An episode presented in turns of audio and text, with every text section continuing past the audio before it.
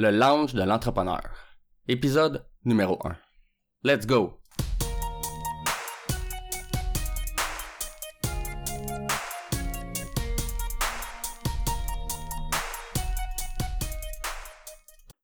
Bienvenue à tous à ce tout premier épisode du Lounge de l'entrepreneur. Je m'appelle Jonathan Demers et je suis l'animateur de ce podcast dans lequel j'aurai le plaisir, mais surtout la chance, de m'entretenir avec des entrepreneurs d'expérience afin de discuter de leur parcours d'entrepreneur dans le but de vous motiver à faire comme eux et vous lancer en affaires. Aujourd'hui, comme premier invité, j'ai le plaisir de recevoir un ami à moi du nom de David Chabot, a.k.a. Chabs. Depuis que David s'est lancé en affaires dans la restauration en 2008, il a participé à de nombreux projets dans plusieurs domaines. Que ce soit dans l'esthétique automobile, l'animation radio ou à l'écriture de chroniques, il cherche constamment à ouvrir ses horizons.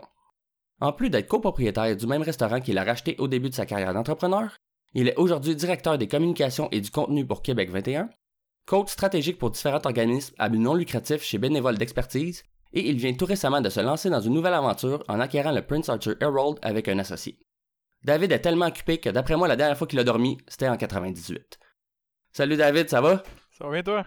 Très bien, merci. Bienvenue au lounge. Ouais, merci de m'avoir comme premier invité. Je me sens, je me sens spécial. Ben, il y a une raison, c'est que justement, t'es un bon entrepreneur, puis je sais que t'avais de l'expérience là-dedans, fait que je me disais qu'on allait, j'allais me sentir plus à l'aise, euh, puis ça allait bien aller. ouais, ça me fait plaisir de, de, casser la glace. Pour vrai, c'est un beau petit projet que là. Je vais suivre ça avec intérêt une fois que le mon épisode sera passé. ben, merci beaucoup. Euh, oui. Écoute, je sais pas si tu veux euh, compléter quelque chose dans l'intro, parler de nous parler un peu de toi, de tes projets, puis de ce qui te passionne, mettons, en dehors de l'entrepreneuriat. Ah ben écoute, euh, c'est une longue histoire. Euh, c'est sûr que bon, t'as as quand même bien résumé tout ça. Là. Je veux pas. Euh, c'est tout le temps un peu awkward de parler de soi-même. Là, c'est comme.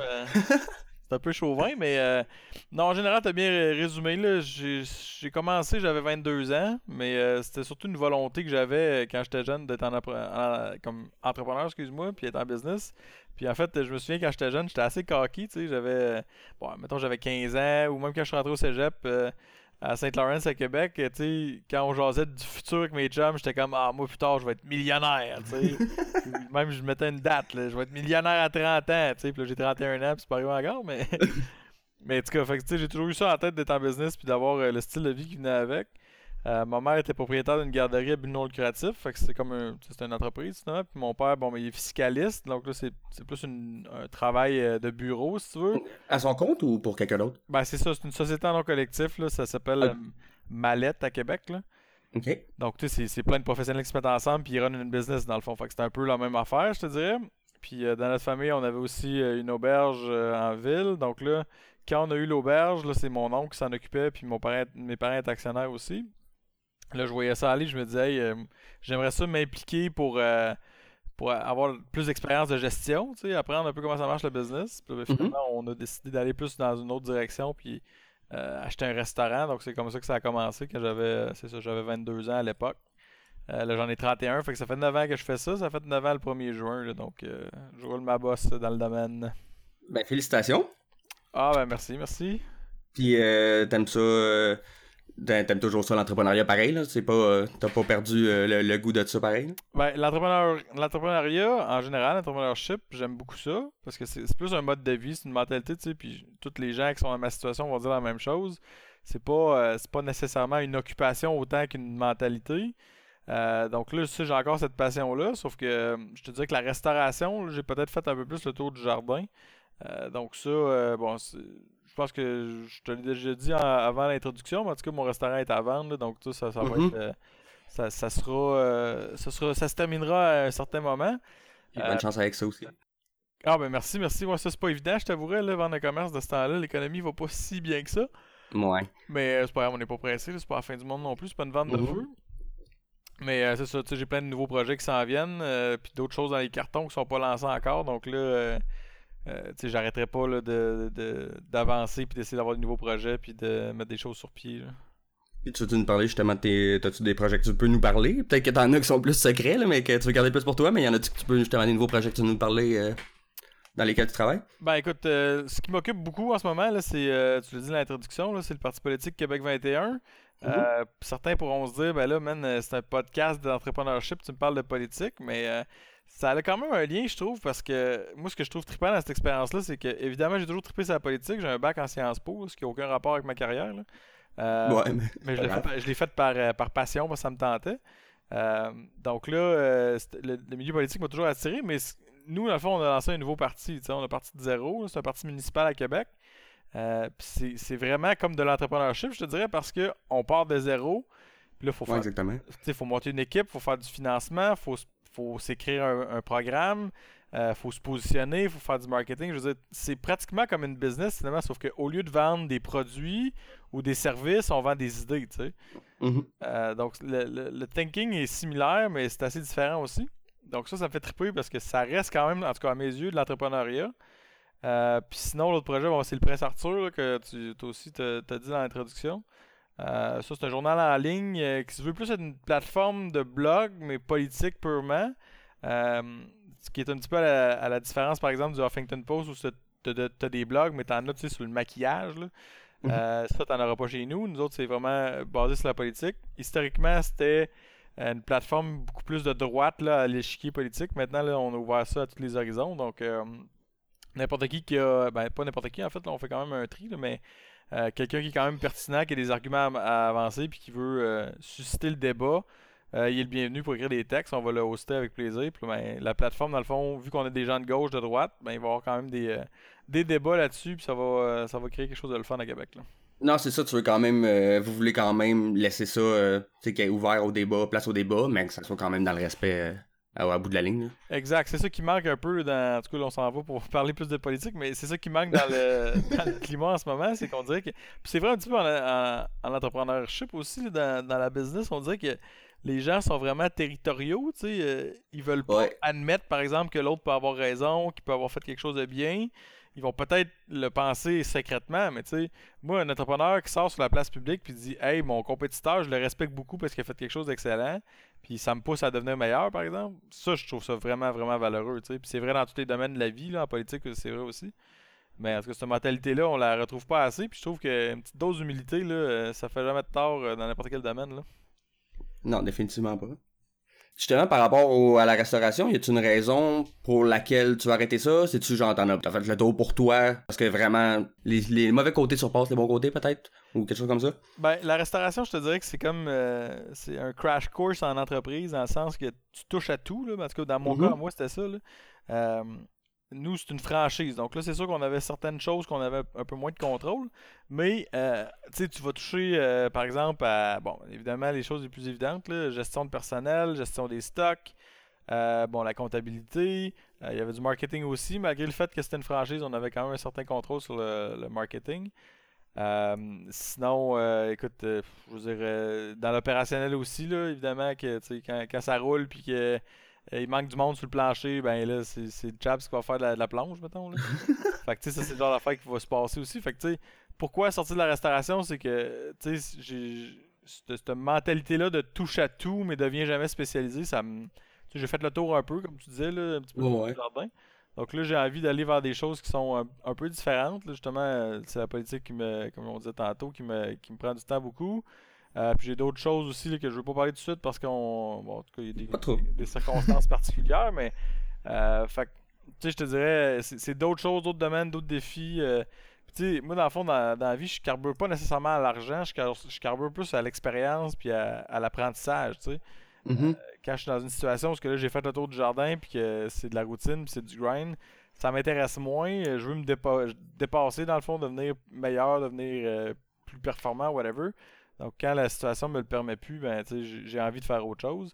Dans une entreprise régulière, ben là, tu, voudrais avoir peut-être une promotion ou te faire muter à un autre département ou peut-être même changer de job vers un autre employeur. En entrepreneurship, ben là, c'est tu te crées toi-même ta propre job qui va te. Mais aussi ça, t'as peut-être appris à te connaître avec les années, puis tu t'es rendu compte que la restauration c'était peut-être de quoi qui te passionnait moins, que, ben, peut-être pas qui te passionnait moins, mais qui était moins, moins ce que tu voulais faire dans la vie que au, ah, départ, mettons. Euh, non, non, mais tu n'es pas obligé de modérer tes mots, c'est vrai. Là, la restauration, c'est un milieu très valeureux, mais c'est pas quelque chose qui, m'attire à long terme. Là. La, motivation au début était là parce que c'était un nouveau défi, c'était un nouveau domaine, je connaissais pas. quand j'ai commencé, euh, Euh, puis que je suis arrivé la première journée là, avec mes belles culottes que je venais d'acheter chez Simons, ma chemise bien repassée. Euh, puis là, j'arrive là-bas, puis euh, bon, ben salut, euh, j'ai 22 ans, je suis un petit cul, j'ai jamais géré de restaurant, j'ai jamais fait de restauration, mais c'est moi votre boss. Ouais. C'était un drôle de feeling, je te dirais. Mhm. Mais là, depuis ce temps-là, tu sais, c'est rendu plus routinier, puis euh, tu sais, on, on fait, on fait ce qu'on a à faire, là, mais euh, c'est ça, tu sais, j'ai fait le tour pas mal, là, mais ceux qui ont la passion de la restauration à long terme, c'est des gens qui sont, qui sont euh, parce que selon moi, là, ça peut être différent dans certains cas, mais c'est des gens qui sont passionnés vers les détails, puis tu t'assurer que tout, tout roule bien en tout temps, euh, pour Mhm. avoir un restaurant qui est rentable, faut que ce soit optimal, tu sais, faut pas que tu aies de pertes, faut que ton staff soit performant, euh, il faut qu'il soit heureux aussi, évidemment. Euh, donc, tout ça, c'est- une mentalité vraiment de, de- de très, très, bon, comme je te dis, de, de, de, déta- de détails qui se rapproche un peu quasiment de, la comptabilité, là, parce que les comptables sont très, très orientés là-dessus aussi. Donc, euh, tu sais, pour avoir un restaurant, euh, les marges sont très, très basses. Là. En restauration, si tu fais 10%, tu es vraiment un, un kingpin. Là. Ok, ok. Fait que, tu sais, ça laisse pas beaucoup de marge, mettons, euh, Non, à l'erreur. Je savais pas ça.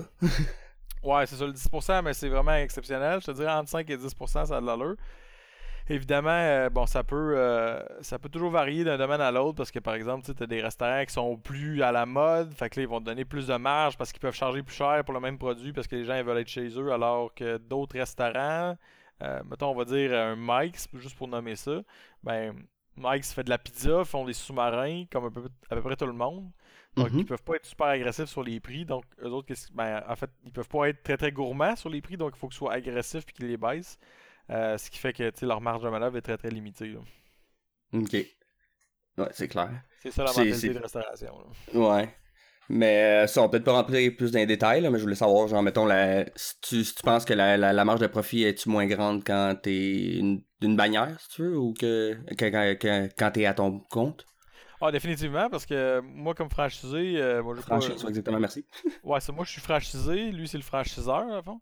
Euh, Puis là, ben, le franchisé, euh, il doit payer un certain pourcentage. Nous, euh, c'est pas secret, là, chez Tutti Frutti, c'est 5%, plus un 2% dans le fonds publicitaire.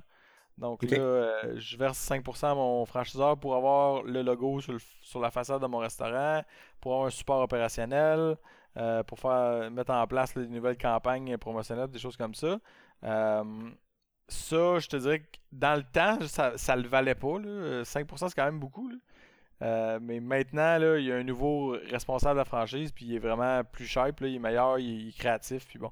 Fait que là, dans, dans ce cas-ci, là, ça vaut la peine d'avoir le crest sur- en avant de la, de la façade, parce qu'ils veulent développer la marque, puis euh, rendre ça meilleur, alors que l'autre Mhm. avant, il l'a laissé un petit peu dépérir. là. Ouais. Euh, donc, c'est ça. le- très, euh, qui serait indépendant. Mais il n'y a pas ce 7%-là à payer, tu sais. Sauf Ouais, que, en même temps, il va, il va dépenser beaucoup plus en marketing pour se faire connaître parce que tu pas le brand en avant. Tu sais, nous autres, c'est un Tutti Frutti, c'est peut-être pas la marque la plus connue au monde, mais il y a quand même une certaine reconnaissance parce que ça fait 20 ans qu'on est là. Mhm. Mais, euh, un restaurant, mettons un McDonald's, là, ben, tu mets ça en avant de chez vous, puis tout le monde sait c'est quoi McDonald's. là. Ouais, exactement. Fait que c'est un, un peu ça l'idée finalement d'une franchise, c'est d'aller chercher, euh, chercher le, le- le- prestige de la marque en payant pour. Là.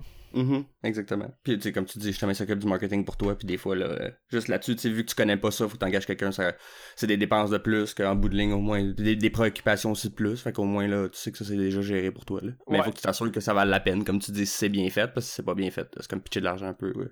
Absolument, absolument. Mais tu l'avantage, c'est que si on est plusieurs, ben, on met tout l'argent dans le pot pour la publicité, puis on va avoir un rabais d'échelle, tu parce que si Mhm. tout seul, tu achètes par exemple un panneau sur le bord de l'autoroute, là, ce qu'on appelle un billboard, Mhm. Euh, ça va te coûter les yeux de la tête parce que t'en, t'en achètes juste un, tu. Mais alors que nous autres, euh, nous autres, c'est le groupe MTY, là, puis en général, euh, ben, c'est eux autres qui, qui possèdent Sushi, Sushi Shop, Tiki Ming, La Crémière, qu'est-ce qu'il y a d'autre? TCBY, euh, t'as- il y a d'autres, euh, Thai Express, Thai Zone, en tout cas, il y a un paquet de paquets de franchises.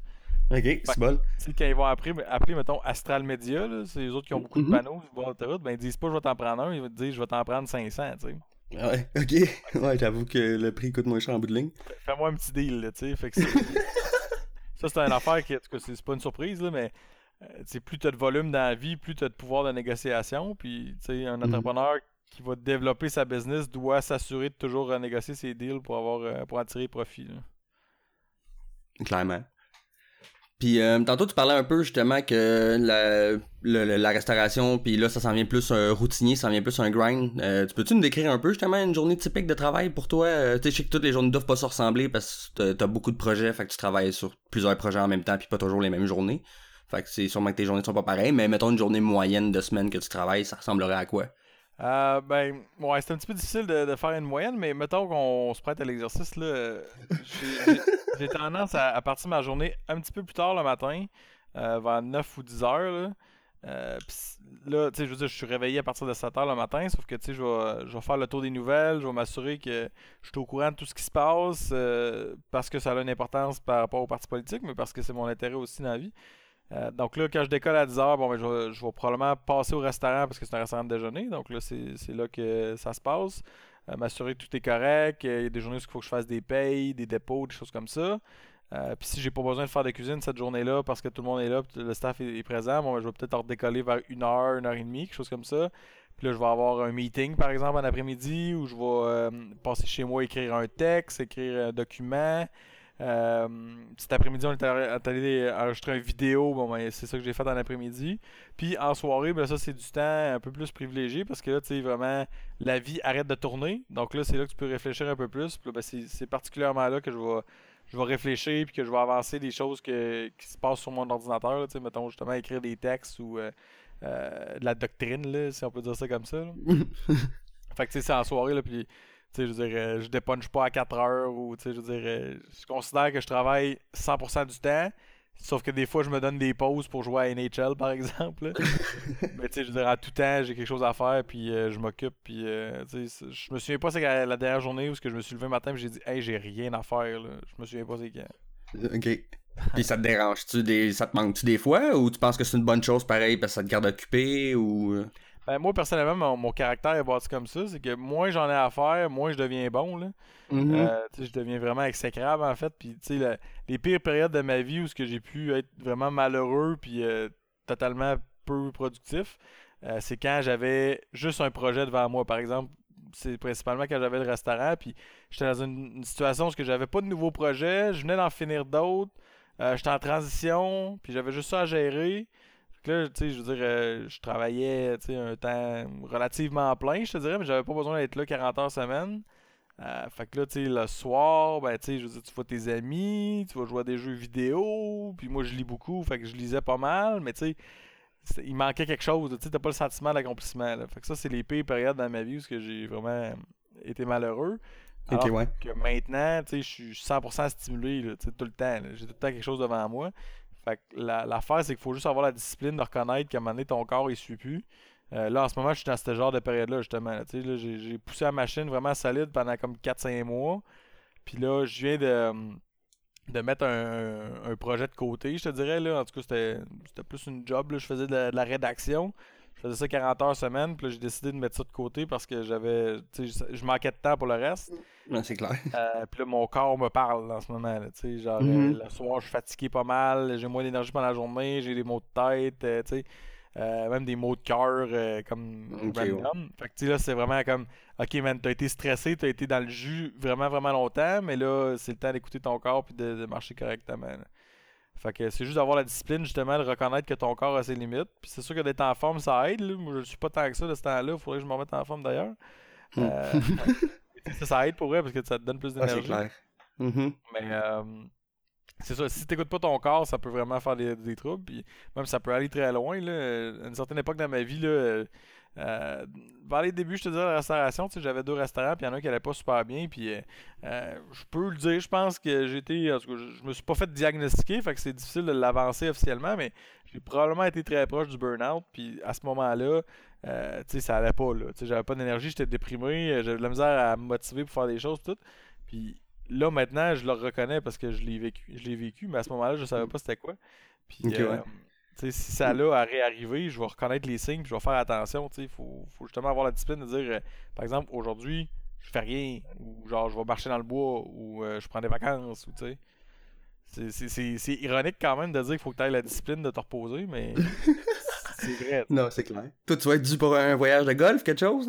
On n'a pas, pas parlé justement de ta passion pour le golf? Euh? Ouais, bon, c'est sûr que ouais, c'est ma, ma passion numéro un dans la vie, puis ça me fait du bien tout le temps. C'est vraiment mon antidépresseur numéro un.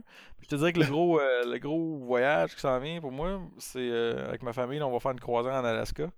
Oh! On fait ça euh, dans le mois, début du mois d'août. Euh, ça va être Nice. fun parce que ma soeur reste en- au Yukon. Fait que là, on va la rejoindre dans ce coin-là. On va partir de Vancouver, puis on va euh, monter justement dans une croisière, dans les glaciers, puis tout en plein été. Ça va être assez, euh, assez pété, mais c'est tough d'avoir une soeur à- au Yukon, je te dirais. Mais c'est Ouais, c'est clair. La mienne est au BC, puis je trouve ça déjà dur, fait que j'imaginerais pas euh, au Yukon, là. Ben, tu rendu là, c'est assez similaire, je te dirais. Vu de la, même. la Je suis pas full bon en géographie, mais dans ma tête, euh, le Yukon, c'est encore plus, tu sais, genre, pas chiant à aller, mais je suis sûr qu'il y a moins d'avions, puis il y a moins d'enfants dans le même, là. Ah, ben, tu sais, pour se rendre au Yukon, dans le fond, tu te jusqu'à Vancouver, puis tu reprends un autre avion de deux heures et demie vers le nord directement. Ok, ok, quand même, c'est ça, c'est un petit peu. Puis moi, ma soeur était à Kelowna, fait que c'était avant Vancouver, fait que c'était un peu moins pire. Ouais, non, c'est similaire. Pour ce que ça change rendu là, justement, Ouais, comme c'est- disait. Mais euh, justement, justement, tantôt tu parlais de pour, pour euh, ramener euh, à l'entrepreneuriat un peu. Euh, tantôt tu parlais justement de de mener dans ta vie, t'étais un peu à burn-out. Tu penses que c'était un peu genre la pire expérience que tu as vécue en entrepreneuriat ou t'as-tu une expérience justement que tu calcules, que tu calcules, que tu considères la pire épreuve que tu as eu à surmonter en tant qu'entrepreneur entrepreneur? Puis t'as-tu- c'est quoi que tu as appris de cette situation-là? Ben, c'est sûr, quand j'avais les deux restaurants, puis il y en a un qui allait pas bien, là, euh, tu sais, c'est des situations où, ce que, mettons, je pense que la- ce qui est le plus dangereux, c'est perdre espoir, là, perdre espoir au fait que tu Ah, as, c'est des solutions qui s'en viennent, ou tu sais, euh, c'est un peu cliché à dire, mais l'espoir fait vivre dans la vie, là. Euh, Mhm. Donc là, à un moment donné, j'ai perdu espoir parce que je me disais, OK, là, il n'y a plus rien à faire. Le restaurant était à vendre, puis je travaillais comme 50 heures juste dans ce restaurant-là, puis il fallait que je gère l'autre aussi. Euh. J'étais fatigué, j'étais à bout, tu sais. Fait que là, à ce moment-là, ça a été vraiment le bout le plus bas. J'ai frappé le bas du baril, je te dirais. Le, le, le- comment on dit Le, le, le Le bas- fond du baril. Le fond du baril, c'est ça le mot que je cherchais. Euh, donc là, ça, cette expérience-là m'a vraiment appris euh, à comment, justement, comme je te disais tantôt, gérer ses son énergie, gérer son, euh, son état mental en général. Puis je ne le referai plus jamais là, de me rendre jusque-là. Il y a d'autres solutions avant ça. Mhm. Mais ce que ça m'a permis de faire, c'est d'apprivoiser aussi l'échec.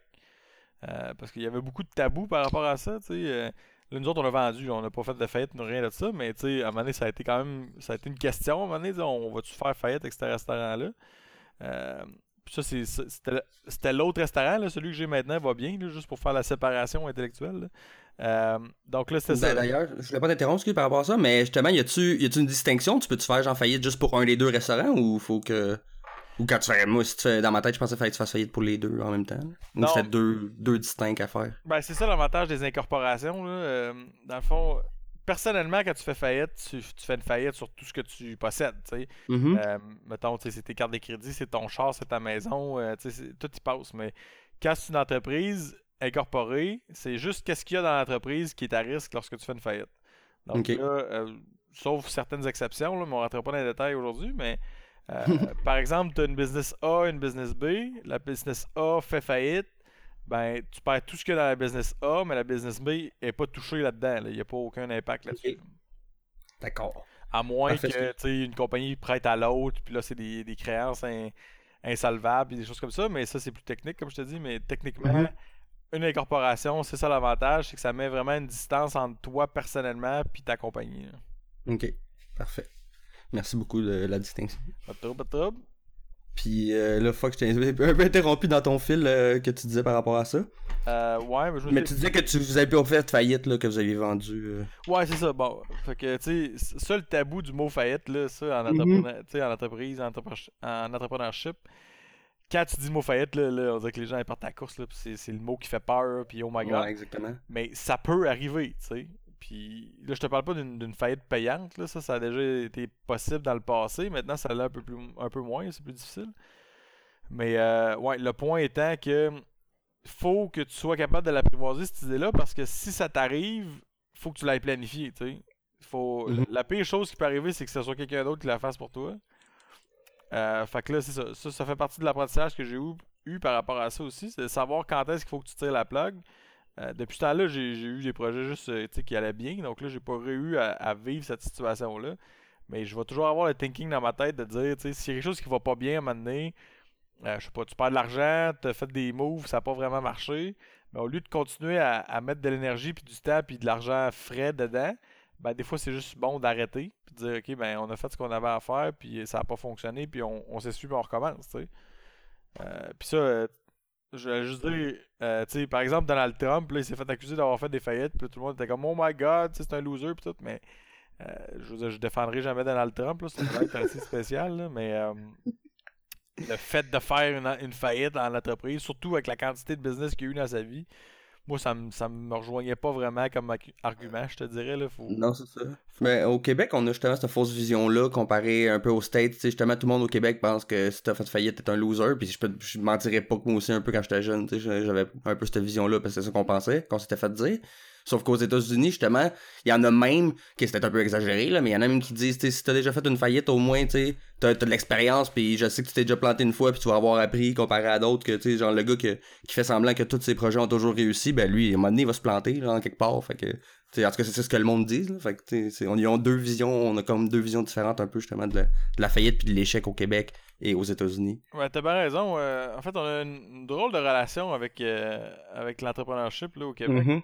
Euh, puis là, ça fait quelques années, peut-être peut une dizaine d'années qu'on a réalisé ce problème-là. Puis là, il y, a, eu beaucoup d'initiatives, dont ton podcast, pour, euh, ben, justement, pour, euh, pour sensibiliser les gens à l'idée d'être en business à son compte, tu ce, ce, qui est quand même ironique, c'est que, par exemple, un plombier qui travaille à son compte, à lui, il a sa, il a sa shop de plomberie, c'est un honnête travailleur, puis il vit bien, mettons, puis il va se clair, mhm. je sais pas, un 100 000 par année, mais c'est un plombier, tu sais. Là, les gens vont respecter ça, ils se disent, ah, là, lui, c'est un gars qui travaille fort, tu sais. Mais à côté de lui, tu vas avoir un propriétaire de manufacture de boîtes de carton, on va dire de quoi, tu sais.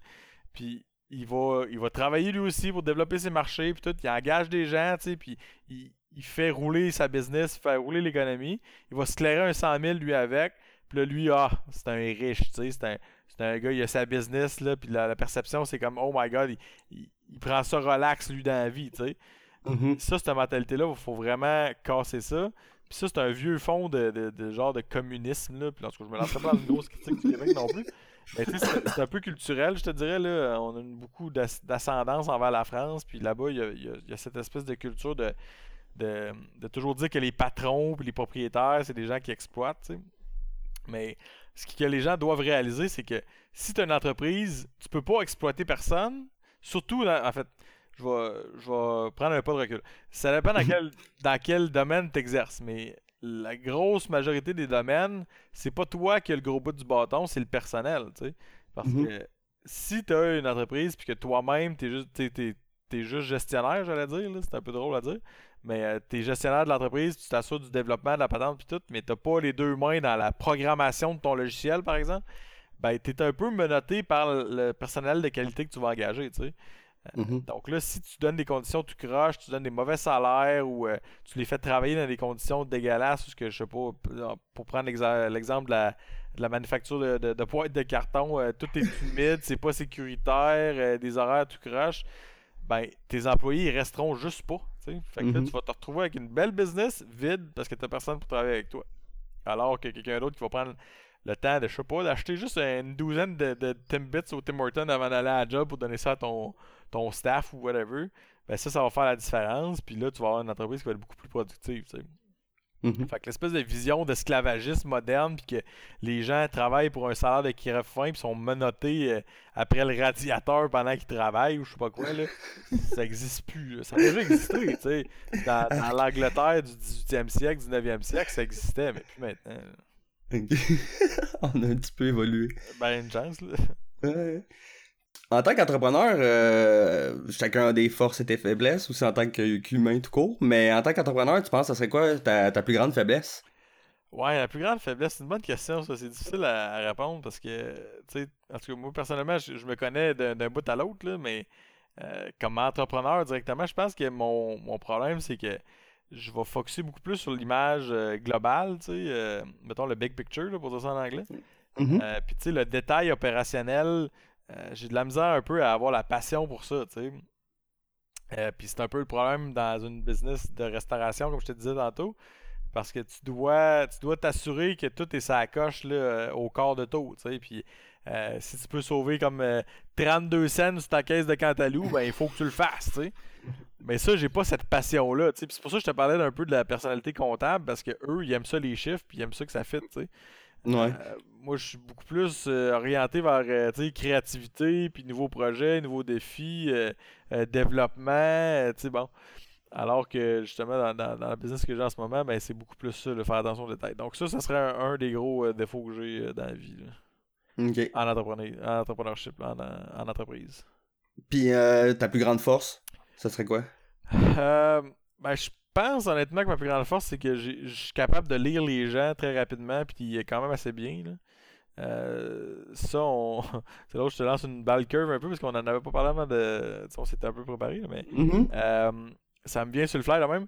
Je trouve que c'est un, skill tellement important de faire ça, d'être capable de lire les gens. Puis moi, j'appelle ça avoir de l'empathie, parce que l'empathie, c'est juste de, se mettre dans la, peau des gens pour comprendre comment mm-hmm. ils se sentent.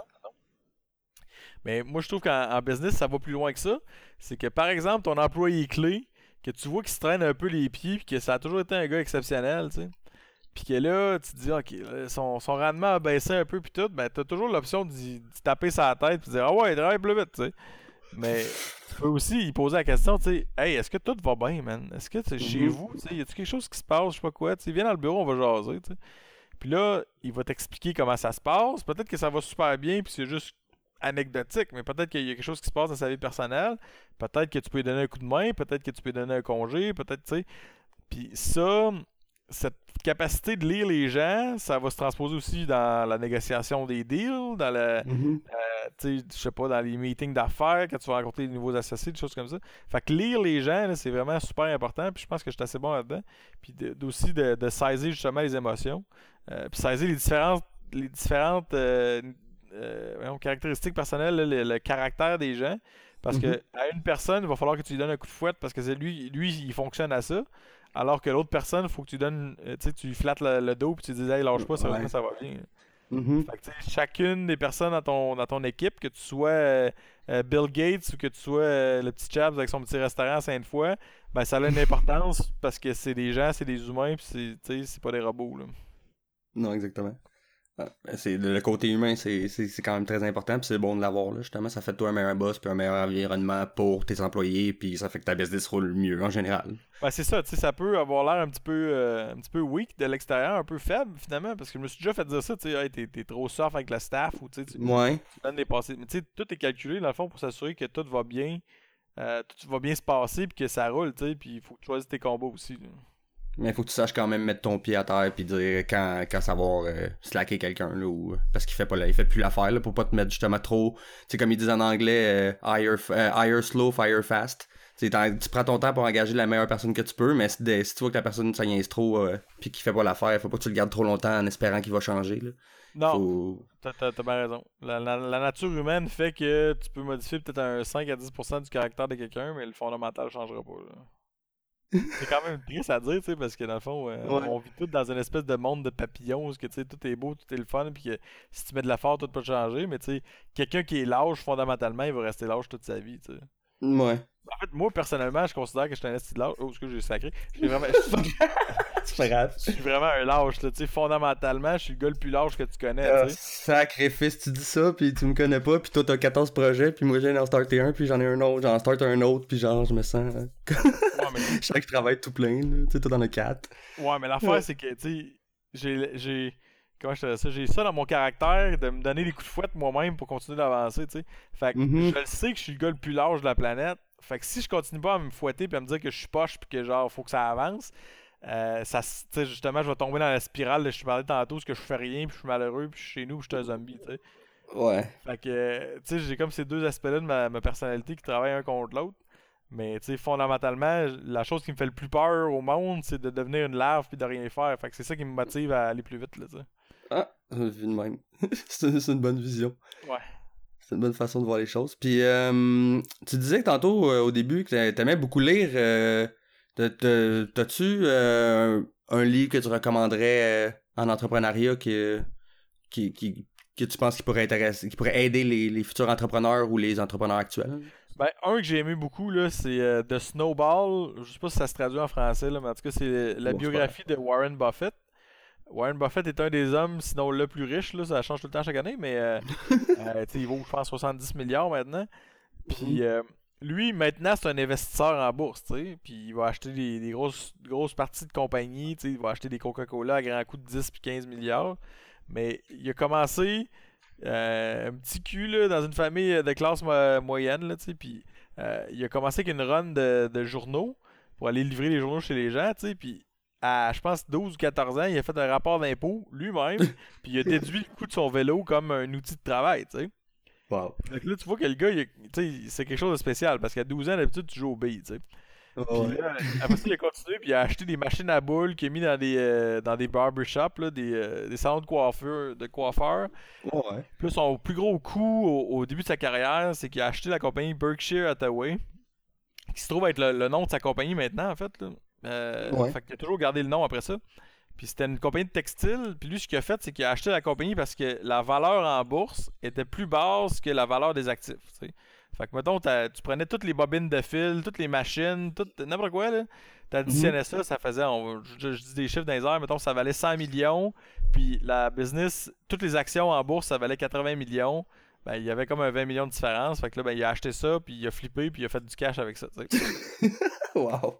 Là, ça, ça lui a vraiment enseigné un paquet d'affaires parce que là, il est devenu le- l'ennemi numéro un de cette ville-là. Parce qu'évidemment, les gens voyaient leur usine de textile fermée, les jobs, euh, les jobs se perdent. Puis là, ben, c'était juste à cause de ce gars-là qui voulait faire de l'argent. tu sais. Fait que là, il a comme compris c'était quoi un peu la, être éthique en affaires.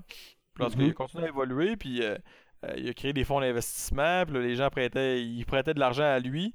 Euh, en- puis lui, sa, sa règle numéro un, c'était si tu me prêtes de l'argent, t'as pas un mot à dire sur le résultat. tu sais. Je fais ce que Mhm. je veux avec. Puis euh, il y a eu des, des rendements là, phénoménales. là. Il y a des années à 20, 25, 30% de- d'augmentation. Oh, Euh, tu sais, ça, c'est c'est comme c'est quasiment impossible à, à atteindre. Tu peux le faire une année, là, mais faire ça comme 35 ans en ligne, c'est assez hot. Là. Je sais pas. Fait que ça- son histoire à lui est fascinante pour vrai, tu sais. et Puis ce que j'aime dans le livre, c'est que c'est- comme c'est c'est un peu lui qui est le narrateur là. Euh, donc là, il raconte un peu comment ça s'est passé dans sa vie, puis euh, comment il a vécu certaines épreuves, puis tu vois surtout un peu comment il réfléchit là-dedans. Donc en tout cas, je trouve ça super bon. là. Euh, sinon, il y a The Lean Startup. J'oub- Excellent. J'oublie le nom de l'auteur ça. Là. Moi aussi, tout le temps, c'est Eric Rice, je pense. Que, de toute façon, je vais mettre le lien dans, dans la description de l'émission et tout, là, de, de, de chaque livre, de tout ce qu'on va avoir parlé de- dans l'épisode. Excellent. En tout cas, ce ce livre-là m'a- vraiment ouvert les yeux sur le processus de, de startup pour une business, justement. Euh, tu sais, comment euh, partir. On a tendance, en tout cas, moi j'avais tendance à, à être paralysé par le fait qu'il fallait que soit que la business soit parfaite, ça soit immense, puis que tout de suite tu sois genre un gros joueur sur le marché, ou que Mhm. tu fais rien. Il y avait comme pas dans Exactement. deux. Mais là, ce que ce livre-là avance, c'est que tu dois partir avec un, un produit minimum là, euh, que tu peux tester sur un marché. Puis là, tu vas le mettre là. tu sais. Fais quelque chose avec ça. lance ça. Après ça, prends le feedback de tes clients. tu sais. Puis des fois, tu vas avoir tendance à te dire, OK, euh, tu tombes en amour avec ton produit. Je vais euh, créer un jeu vidéo euh, sur les pouliches qui, euh, qui gambadent dans un, dans un champ. Puis c'est la chose la plus haute au monde. Les graphiques sont malades. Mais les gens, c'est pas ça qu'ils veulent. tu sais. Ce qu'ils veulent, c'est se tirer dessus avec des guns. Fait que là, ben, tu vas mettre tes pouliches sur le marché. Puis là, si t'es paralysé par le- l'espèce de grand enjeu de il faut que ce soit parfait, ben là, tu vas attendre d'avoir tous les fonds euh, nécessaires, la grosse équipe, la patente, tu mets ça sur le marché, boum, l'échec total, tu viens de perdre de- des sommes d'argent astronomiques. Alors que tu Mhm. pourrais faire un, un démo, par exemple, tu mets ça très très limité, euh, tu testes ça avec un- une clientèle euh, assez ciblée, puis tu vois comment ça marche, puis après ça, tu peux pivoter par rapport au feedback que tu as eu de tes clients. Fait que là, je résume très très grossièrement le, le livre, là, parce qu'il y a un paquet d'autres affaires. Là. Non, mais c'est un, très bon résumé. Là, je dirais c'est justement de pas de pas perdre trop de temps avec une idée de, de lancer un projet parfait au départ que parce que sinon de toute façon si t'as un projet que dès que tu le lances il est parfait puis t'as rien à dire c'est que t'as trop attendu pour le lancer anyway. C'est ça, puis tu vas gagner beaucoup avec la l'expérience que tu peux avoir de, de faire des erreurs. C'est important de faire des erreurs, puis euh, d'avoir Mhm. d'être capable de le reconnaître. là. Fait qu'en tout cas, ça, c'est le livre euh, Lean Startup. Puis le troisième que j'aimerais te parler, c'est Extreme Ownership. Euh, J'oublie le nom des auteurs, parce que tu vas pouvoir le linker aussi. Puis ça, c'est un peu différent. Euh, moi, personnellement, j'ai une fascination dans la vie pour les, les soldats des forces spéciales. Là, ça sonne vraiment cul là, qui joue à des jeux vidéo puis à des G.I. Joe puis il est fasciné par l'armée, mais le pourquoi, c'est que cette partie-là de l'armée, mettons, qui me fascine, les forces spéciales, parce que c'est des gens qui sont extrêmement motivés, euh, sont sélectionnés, là, triés sur le volet, là, puis là, on parle de... Moi, je te parle, mettons, de, pour, donner des noms, là, les Navy SEALs, les Delta Force, les GTF2 au Canada, euh, bon, tu sais, toutes ces affaires-là, là.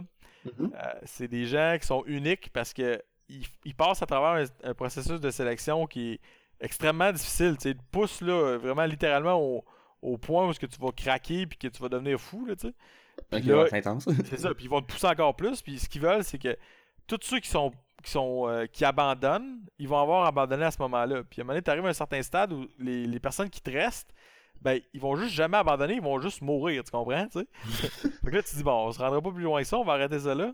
Puis ben, ces gens-là, ils ont comme une espèce de résilience euh, qui, qui, qui, en tout cas, qui est phénoménale, justement. Puis après ça, souvent, 90% du temps, ces gens-là, c'est des gens qui sont extrêmement. Justement, ils ont une motivation interne qui, est comme fabuleuse.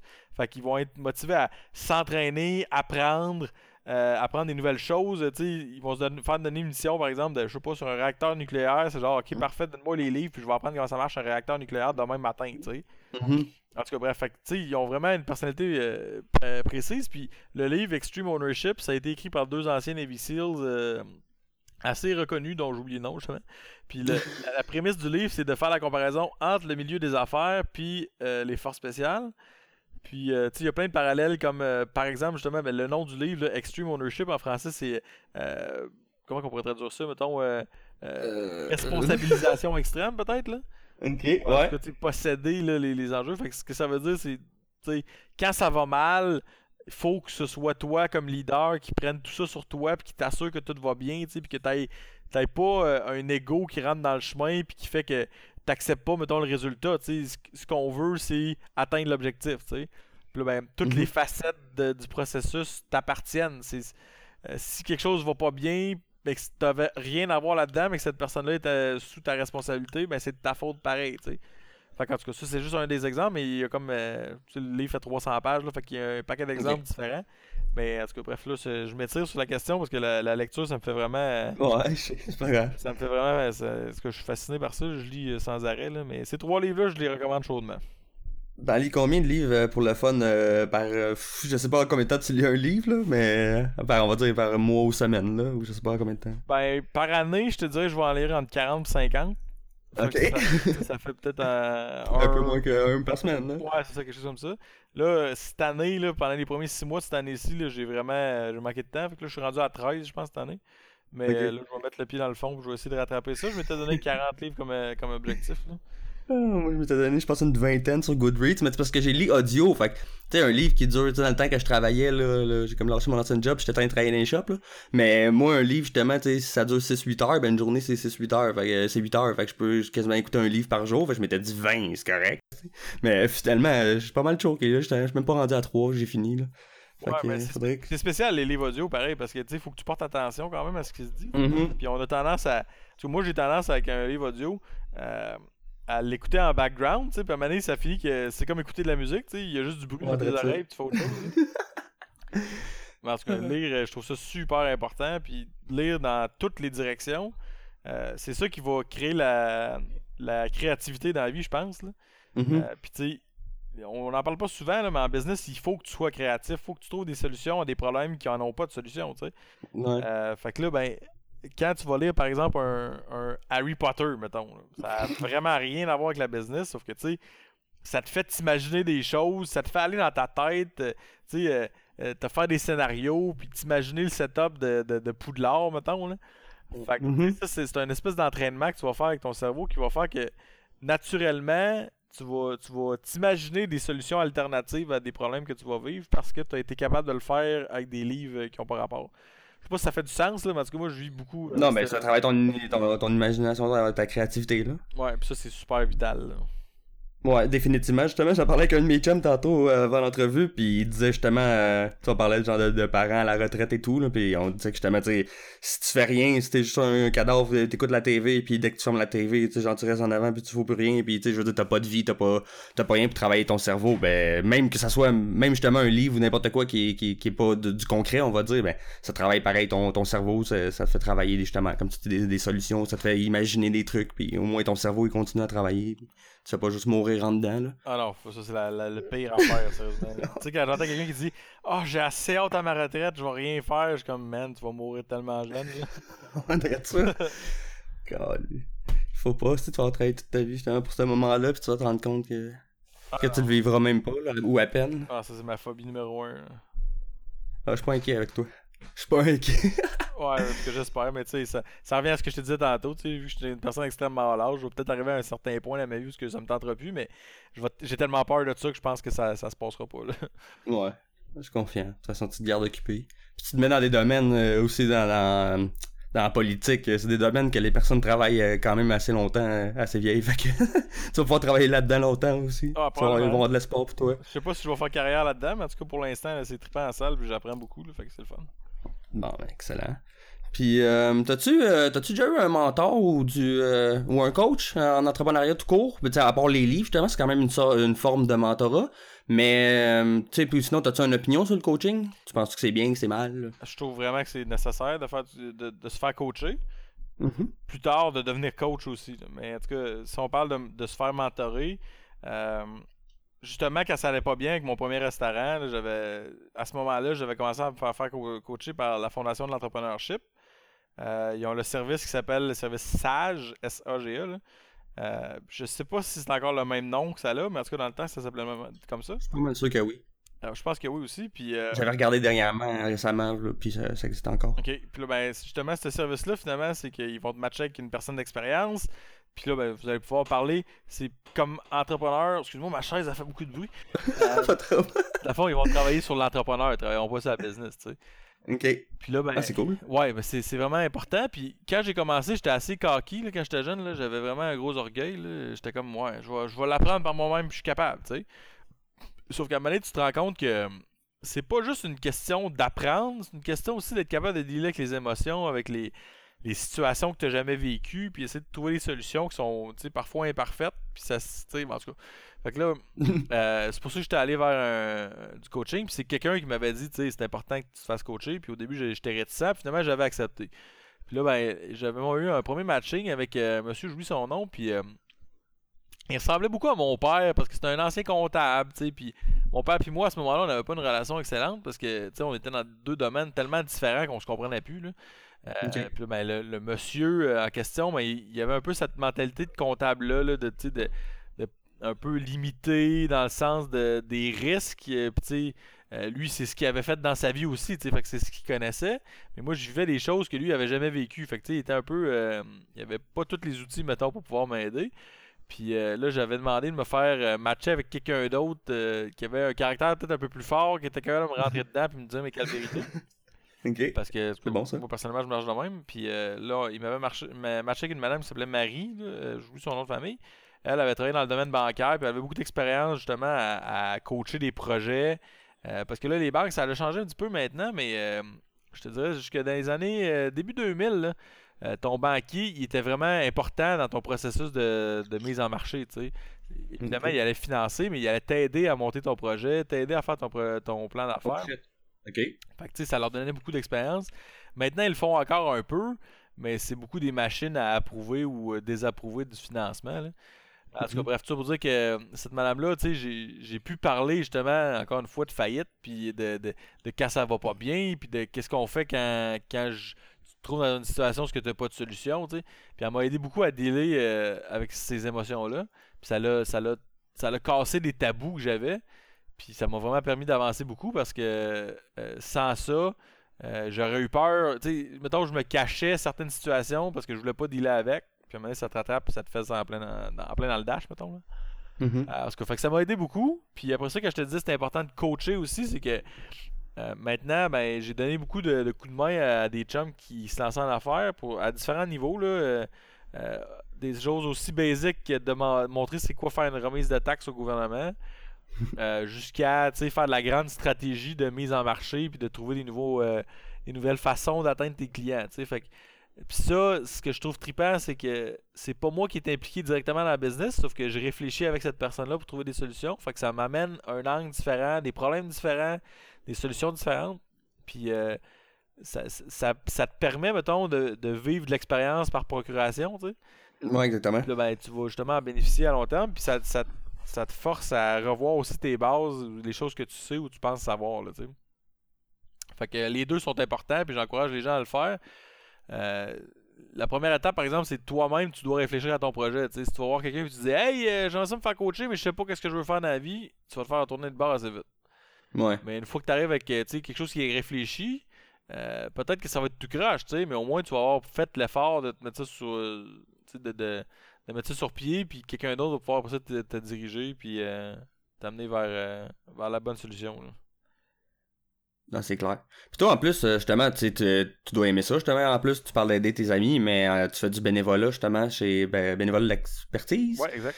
Et Justement, tu veux nous parler un peu de ça? Qu'est-ce que tu fais là-bas? Je trouve ça vraiment trippant, ça, bénévole expertise, parce que, euh, en fait, le concept, finalement, c'est que des gens qui ont une certaine expertise dans la vie, dans mon, dans, pour moi, dans mon, euh, dans mon cas, c'est de la stratégie. Euh, puis faire des, des, stratégies de communication, mais surtout de, développement d'affaires. Mais il y a des gens qui sont en gestion des ressources humaines, il y a des gens qui sont en, en marketing, du côté légal, des comptables. Puis bon, les organismes, les OBNL, les organismes à non lucratif de la ville, ils vont placer une demande de, soutien auprès de bénévoles d'expertise pour un enjeu très très précis.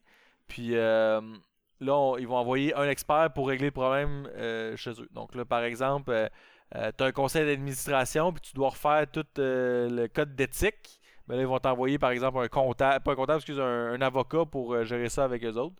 Puis euh, c'est genre c'est un dossier qui commence à une place, qui finit à une place, tout est clair, tu donnes ton coup de main puis tu t'en vas, puis ça, tu vas vers un autre organisme. Puis je trouve ça super trippant parce que j'avais déjà été sur des conseils d'administration d'organismes euh, à but non lucratif. Puis euh, ce qui arrive, c'est que tu es un peu limité parce que tu aides juste un organisme avec ses clients. Alors que bénévole expertise, ben là, ça, ça multiplie l'impact que ça a parce que tu vas butiner d'une place à l'autre, tu vas, tu vas régler les problèmes ponctuels. Puis c'est valorisant parce que tu as un début, tu as une fin, puis tu as une solution à trouver, tu sais. en tout cas, moi, je trouve ça vraiment trippant, puis j'encourage les gens à faire du bénévolat dans la vie, là. Euh, peut-être pas nécessairement juste comme ça, là, mais juste s'impliquer, euh, euh, prendre un siège dans un conseil d'administration, par exemple, ou prendre des responsabilités pour organiser, organiser un événement ou quelque chose comme ça. Parce que c'est une expérience gratuite, puis c'est rare qu'il y ait beaucoup de risques, puis tu peux apprendre sur le tas avec ça. tu sais. Ouais, tu Je veux dire, toute expérience est bonne, tu sais. Euh, souvent, tu as des gens qui sont comme, ouais, tu sais, dans la vie, ça prend de l'expérience pour avoir de l'expérience, ouais, mais tu sais, justement, le, domaine euh, caritatif, ben, ça donne une, belle chance de faire du bénévolat, de donner l'expérience de, business ou de gestion euh, gratuitement, tu sais. Ouais, t'as ça, puis à moindre risque, un peu comme tu dis, mais c'est sûr que tu veux, tu veux en même temps que ça réussisse, là, à moins que tu t'en sacs complètement de l'autre personne, mais ça serait un peu chiant, là. Ouais, mais c'est pas recommandé, ça. Mais euh, c'est le fun justement tu sais à, force d'en avoir fait justement dans le bénévolat puis aider tes amis tu dois tellement avoir touché à des domaines c'est fou là. ah dans toutes les directions je te dis là en ce moment je suis en train de coacher un organisme qui est en, en éducation sur la santé et sexualité tu sais Ok. Euh, fait que là, tu sais, euh, évidemment, on parle pas de leur programme. Là. Je connais pas, tu sais, je veux dire, je connais la vie, mais je connais pas euh, spécifiquement ce que les sexologues peuvent enseigner, tu sais. Mm-hmm. sauf que c'est ça, c'est le fun parce que tu, tu vas toucher à des enjeux que, que tu connais pas. Euh, tu sais, là, avec euh, l'organisme que je te parle, ben, eux, c'est parce que là, il y avait besoin de lever plus de fonds. Puis on s'est rendu compte qu'il y avait beaucoup, beaucoup de visiteurs sur, euh, sur leur site web. Puis, ben, il y a peut-être une opportunité justement de, de monétiser leur site web pour aller chercher des revenus un peu plus passifs. Tu sais. Ouais, définitivement. Fait qu'on travaille là-dessus. Fait en tout cas, c'est des affaires qui sont super tripantes et que j'aurais pas l'occasion de faire si c'était juste ma vie quotidienne. Mm-hmm. ça te motive-tu à essayer d'autres? Toi, en plus, tu touches tellement d'autres projets en même temps, mais des fois, ça, ça, doit te motiver justement à quasiment toucher un autre projet, un autre domaine, euh, à toi-même te lancer quand tu touches à d'autres domaines, puis tu vois que c'est le fun. Ben, en fait, ce que ça a surtout, c'est que ça me dit que plus tard, quand je vais être plus accompli professionnellement, tu sais, ou ce que je, vais mm-hmm. avoir peut-être un peu plus de une sécurité financière vraiment plus solide, tu sais, en ce moment, ça va bien, mais je veux dire, je suis pas rendu à l'étape de prendre ma retraite. Euh, ben là, je vais pouvoir peut-être fonder un OBNL, tu sais, puis euh, trouver, j'en ai plusieurs des causes qui m'intéresseraient, là, mais euh, là, si j'avais à partir un organisme non lucratif maintenant, ça serait euh, pour donner un coup de pouce aux, kids qui sont dans des, euh, dans des milieux plus défavorisés, puis qu'ils ont de la misère à s'aligner pour bâtir une vie, parce qu'ils n'ont jamais eu de mm-hmm. modèle de réussite dans leur entourage. Fait que, des fois, c'est pas tout le temps le cas, là, mais des fois, c'est tentant de, de, de, répliquer les anciens modèles que tu as vus dans ta famille au lieu de te sortir de ta situation. Euh, Définitivement. Donc il y en a déjà qui le font, mais tu sais, je le ferais d'une façon différente. Là, puis en tout cas, ça, c'est quelque chose qui me motiverait beaucoup. Mais là, pour l'instant, j'ai un peu moins de temps, mais à un moment donné, c'est sûr que je vais faire ça. Mais justement, j'avais une question de en dehors de l'entrepreneuriat, ça serait quoi ton plus grand rêve? Tu penses que ça, ça en ferait partie, ça ou? Ben écoute, si, si j'avais un, un, euh, un wet dream là, à, réaliser. non, non, non, même pas, même pas, je te jure. Euh, il y a un, une affaire qui, me ferait vraiment triper, là, puis ce serait de, de fonder une école privée. Euh, totalement différente du modèle actuel, là, tu sais, puis pas... Euh, mm-hmm. C'est un petit peu difficile au Québec parce que c'est le ministère euh, de l'Éducation qui doit être tout, là. Mais, tu sais, mm-hmm. vraiment une école complètement différente où ce que... c'est pas des classes de 9 à 5, que t'as du... t'as des... je sais pas, man, tu sais, je veux dire, tu vas, tu vas enseigner aux gens à devenir des meilleures personnes et non pas juste des gens qui sont connaissants, tu sais. Mm-hmm avoir des stages dans des entreprises pour voir euh, comment ça se passe, même à 12 ans, là, pour euh, faire rêver les kids, puis euh, intégrer plus de sport, intégrer plus de, de, travaux d'équipe. En tout cas, j'ai une vision assez claire là-dessus, mais je veux pas me lancer là-dessus maintenant. mais bref, c'est un peu mon wet dream justement de, casser le modèle d'éducation actuel puis de, faire beaucoup mieux que ce qu'on fait en ce moment. Sauf que je pas, suis pas professeur, je suis pas directeur d'école, fait que je me suis jamais lancé là-dessus pour l'instant. Non, c'est clair. Un jour, euh, quand je serai plus accompli puis j'aurai plus de temps, là, je pourrais peut-être essayer de mettre ça sur pied. Ok, cool. Puis, euh, euh, dans l'entrepreneuriat, c'est quoi qui te motive, qui t'allume le plus ces temps-ci? tu sais, c'est sûr que t'as pas des projets. C'est pas comme tes enfants, tu les aimes pas égaux nécessairement, mais tu sais, c'est pas toujours, toujours poche un peu de dire à, un de tes, mettons, à ton partner, ah ben, l'autre projet m'intéresse un peu plus, mais. Mais pareil, tu dois en avoir un qui t'allume peut-être un peu plus que les autres euh, ah, ben, ces temps-ci. C'est clairement le, parti politique, le Québec 21, ça c'est clair. Euh, mm-hmm. Parce que, ben, premièrement, parce que temporellement, il y a la campagne électorale qui commence en septembre. Euh, deuxièmement, parce que j'ai toujours voulu faire la politique active, mais on dirait que j'étais vraiment cynique par rapport aux partis politiques qu'il y avait en place, surtout provincial pour fédéral. Mais je me rends compte que le monde municipal, c'est différent. C'est vraiment du, de l'action directe dans le quotidien des gens. Là, comme aujourd'hui, on a fait une vidéo parce que la piste cyclable sur la, rue d'Alousie, euh, elle a été déplacée deux, trois fois, puis c'est rendu super dangereux pour les cyclistes de passer par là. Euh, fait que, ça, ça a un impact dans la vie des gens au quotidien. Fait que, en tout cas, ça, mm-hmm. ça, me fait triper pour ça. Puis aussi le fait que justement, on est un, euh, un parti en start-up. Fait que là, j'ai quand même une, bonne, une bonne part de responsabilité dans comment ça se passe.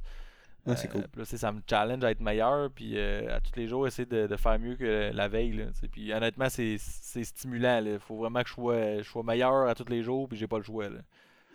Fait que c'est vraiment trippant pour j'aime vraiment ça. Là.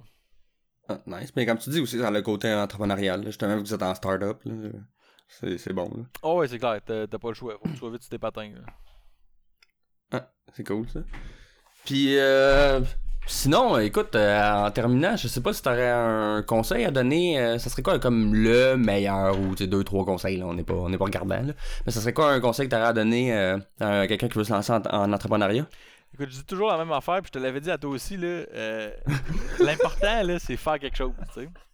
Tu vas commencer, tu, vas, tu sauras pas ce que tu fais, tu vas avoir le syndrome de l'imposteur, tu, tu, vas faire des erreurs, tu sais, mais au moins tu vas faire quelque chose, tu sais. Puis c'est comme, je compare ça à écrire un texte. Si tu as le syndrome de la page blanche, puis que tu prends jamais euh, le, temps de commencer à écrire une ligne, puis deux, puis trois, tu n'auras pas quelque chose à corriger. Tu vas tout le temps être au même niveau où ce que tu dis, hey, il faudrait que je commence, mais je sais pas par où commencer, mais il faudrait que je commence.